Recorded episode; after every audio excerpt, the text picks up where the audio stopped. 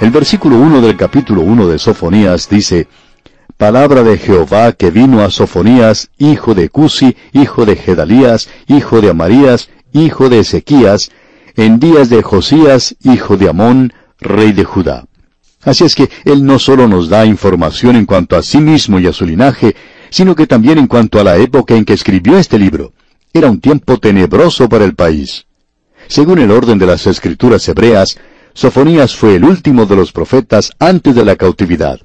Era contemporáneo de Jeremías y probablemente también podría haberlo sido de Miqueas, aunque tenemos nuestras dudas en cuanto a esto. El suyo fue el canto del cisne del reino davídico, y a él se le acredita el haber dado énfasis al avivamiento que tuvo lugar durante el reino de Josías. Vamos a ver en este pequeño libro la dulzura y la luz que ordinariamente se asocia con el amor en todo nivel, y creemos que es algo correcto. Pero ese aspecto no agota el impacto total del amor. El amor se expresa a sí mismo solamente por el bien de la persona que es amada. Eso es lo que representa el verdadero amor. El amor es benigno. Esa es la razón por la cual es difícil asociar el amor con el juicio de Dios. Hay muchas personas que opinan que una de las naturalezas de Dios se expresa por el amor, mientras que la otra naturaleza se expresa en ira por juicio. Esas dos cosas parecen contrarias hasta el punto de que parecería en realidad que hubiera dos dioses. Bueno, este libro de Sofonías está lleno de la ira y el juicio de Dios, pero existe también un fondo del amor de Dios. Y eso es lo que es la historia que contamos hoy, el lado oscuro del amor. Bien, amigo oyente, vamos a detenernos aquí por hoy.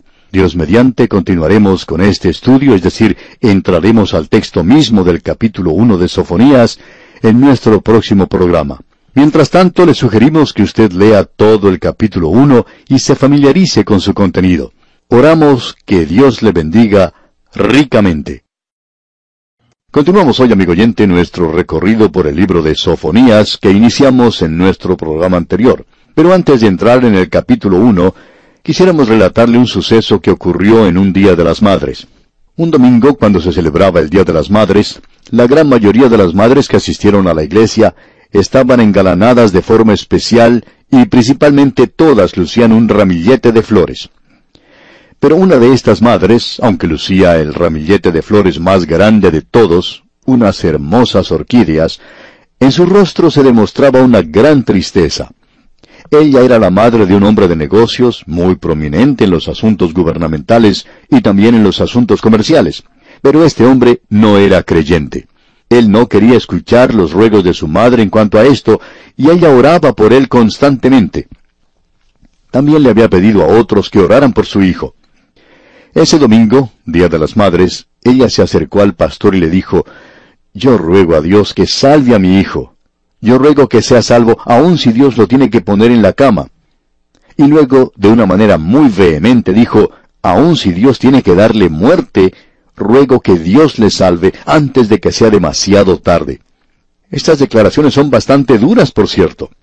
Ahora supongamos que hubiera escuchado allí lo que ella dijo algún detective privado o algún detective del departamento de policía.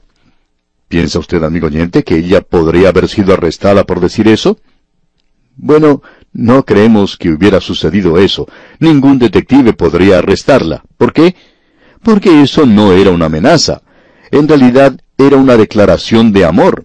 Era porque ella amaba a su hijo y estaba dispuesta a abandonarle en cierto sentido, a que él pasara por la muerte misma, si eso significaba la salvación eterna de su hijo. Amigo oyente, este pequeño libro de Sofonías presenta este aspecto de Dios. Creemos que es necesario reconocer, como vimos en nuestro programa anterior, que Dios no es un Dios de doble personalidad, que es un Dios de amor y que existe otra naturaleza en Él, como si fuera una persona diferente. Él es un Dios de juicio, pero hay amor a través de todo este pequeño libro, y este es un libro de juicio. Uno no puede encontrar un juicio enunciado en una manera más severa que lo que se expresa aquí en este libro. Ahora hay dos pensamientos que se destacan aquí en este libro.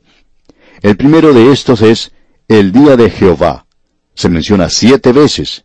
Debemos recalcar que este es el tema del libro, el día de Jehová. Abías y Joel fueron los primeros profetas que escribieron esta frase, el día de Jehová. Sofonías es el último en hacer esto.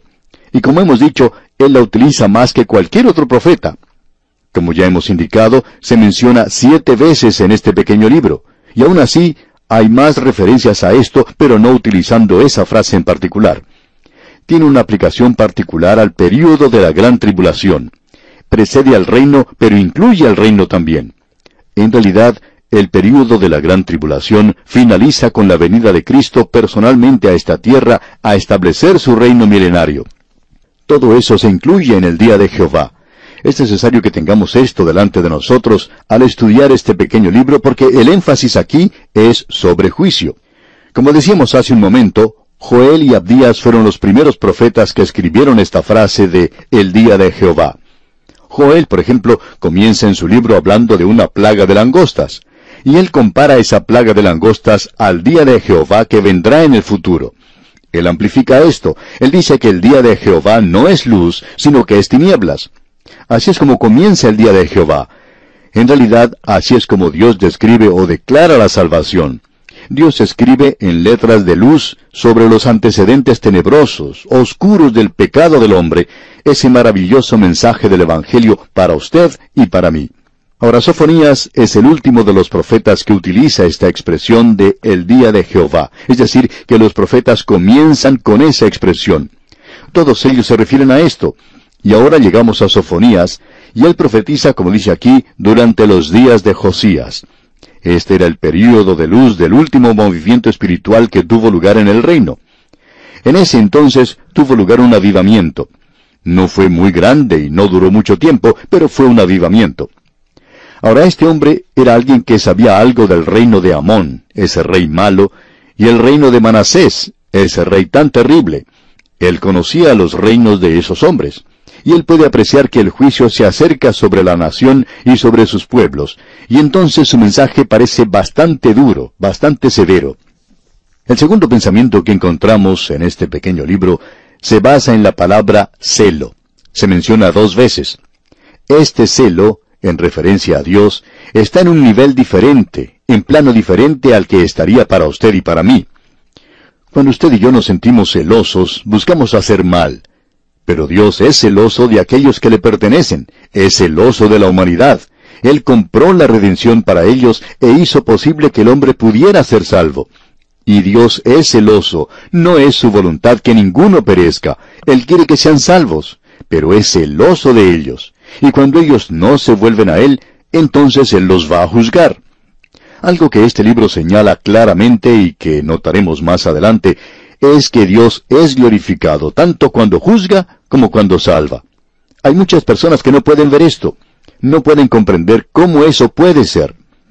Pero usted recuerda en los capítulos 38 y 39 de Ezequiel que allí se hace referencia al momento cuando Dios va a juzgar a una nación pagana en el futuro. Y él dice que eso tendrá lugar en los días postreros, los últimos días. Y en Ezequiel capítulo 38 versículo 16 leemos, y subirás contra mi pueblo Israel como nublado para cubrir la tierra. Será al cabo de los días, y te traeré sobre mi tierra, para que las naciones me conozcan, cuando sea santificado en ti, oh Gog, delante de sus ojos. Es decir, que Dios va a juzgar a esa nación pagana, y cuando Él haga eso, Él va a ser glorificado en ese juicio. Esta es una declaración tremenda.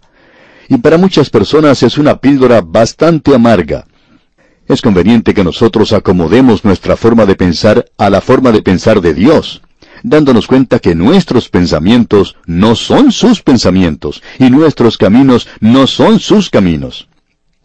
En el programa anterior vimos que Sofonías pertenecía a la familia real. Dijimos que Ezequías había sido su tatarabuelo y ahora él nos da su profecía. Y en el versículo 2 de este capítulo 1 dice, Destruiré por completo todas las cosas de sobre la faz de la tierra, dice Jehová. En el capítulo 1 de este libro tenemos un juicio contra Judá y Jerusalén.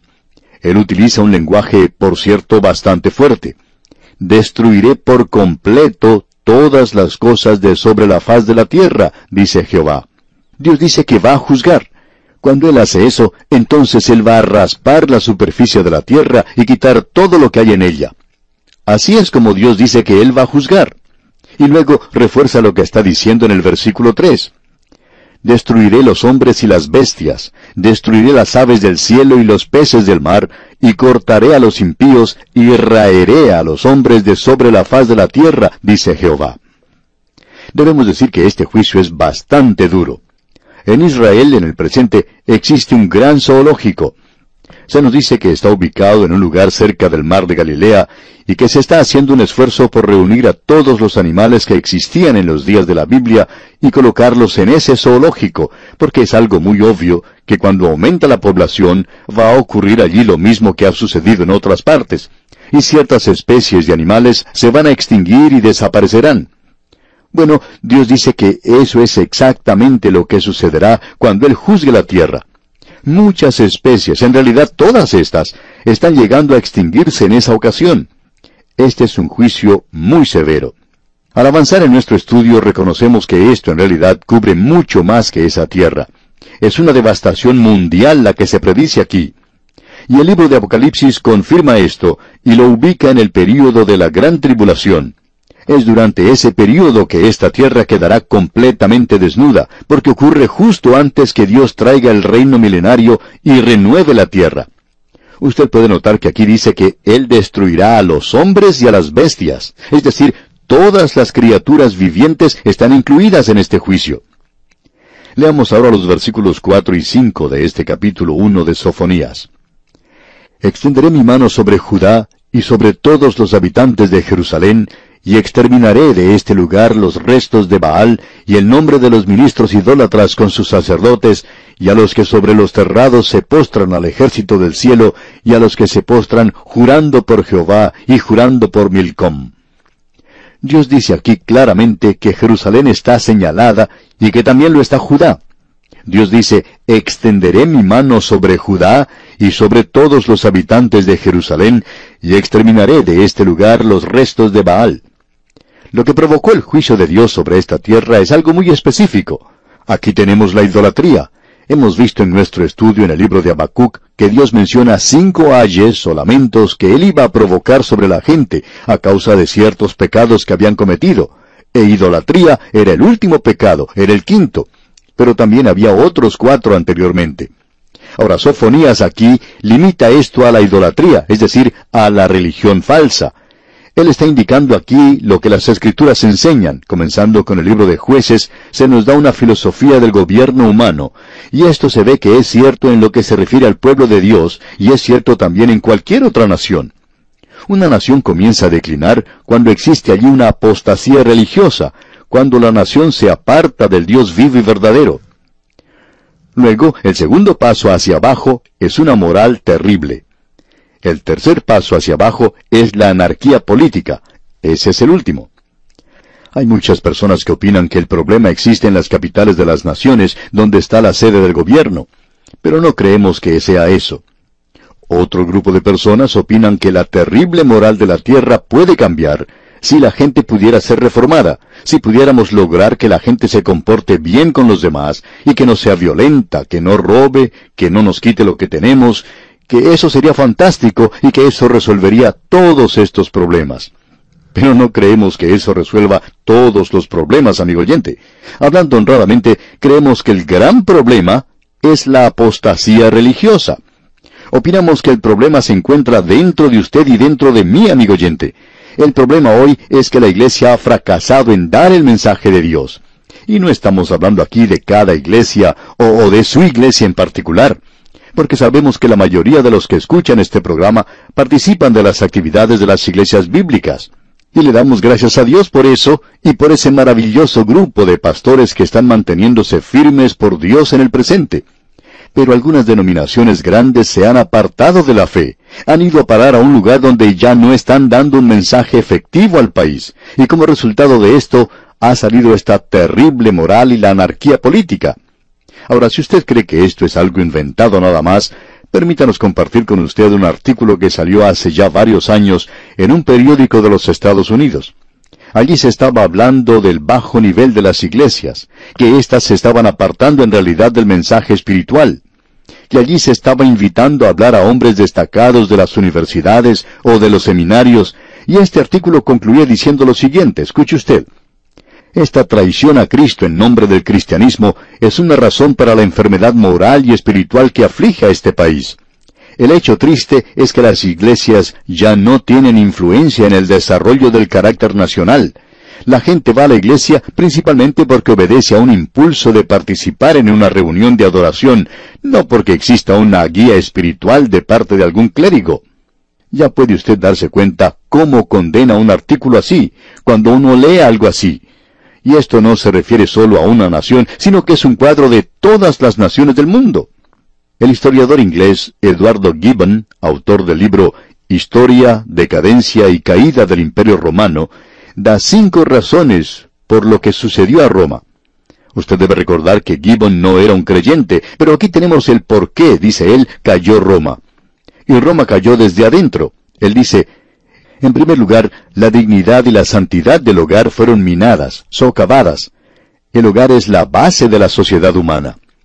En segundo lugar, se aumentó los impuestos más y más, y se gastaba cada vez más el dinero público para proveer pan gratis y circos para el populacho. Tercero, la locura por el placer. Los deportes se hacían cada vez más excitantes, más brutales, más inmorales. Cuarto, la construcción de mucho armamento, cuando en realidad el enemigo mayor estaba de adentro. El decaimiento de la responsabilidad individual. Y quinto, el decaimiento de la religión que se convertía nada más que en un formulismo, que perdía su contacto con la vida, perdiendo el poder de guiar a la gente. Ahora, esta es una declaración realmente sorprendente, amigo oyente. Ahora, este hombre Sofonías pone su dedo en la llaga en lo que al reino del sur de Judá se refiere. Él vio lo que estaba sucediendo y vio que se acercaba el juicio.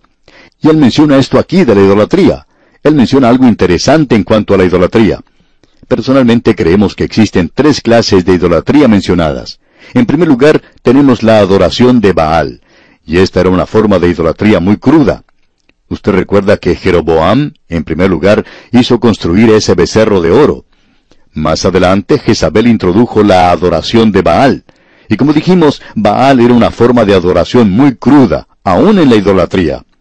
Luego, la idolatría llegó a ser algo muy refinado y sofisticado, y aquí podemos notar que dice, y exterminaré de este lugar los restos de Baal y el nombre de los ministros idólatras y sus sacerdotes. Luego en el versículo 5 se nos presenta un segundo aspecto cuando dice, y a los que sobre los terrados se postraban al ejército del cielo, y a los que se postran jurando por Jehová y jurando por Milcom. Aquí se presenta el segundo aspecto de la idolatría. Es algo más refinado y muy sutil y por cierto muy peligroso. Y vamos a tener que dejar esto para el próximo programa, Dios mediante. Uno puede comparar esto con la religión de su propio país. El paralelo es tan similar que realmente lo deja uno sorprendido. En nuestro próximo programa continuaremos nuestro estudio en este capítulo 1 de la profecía de Sofonías.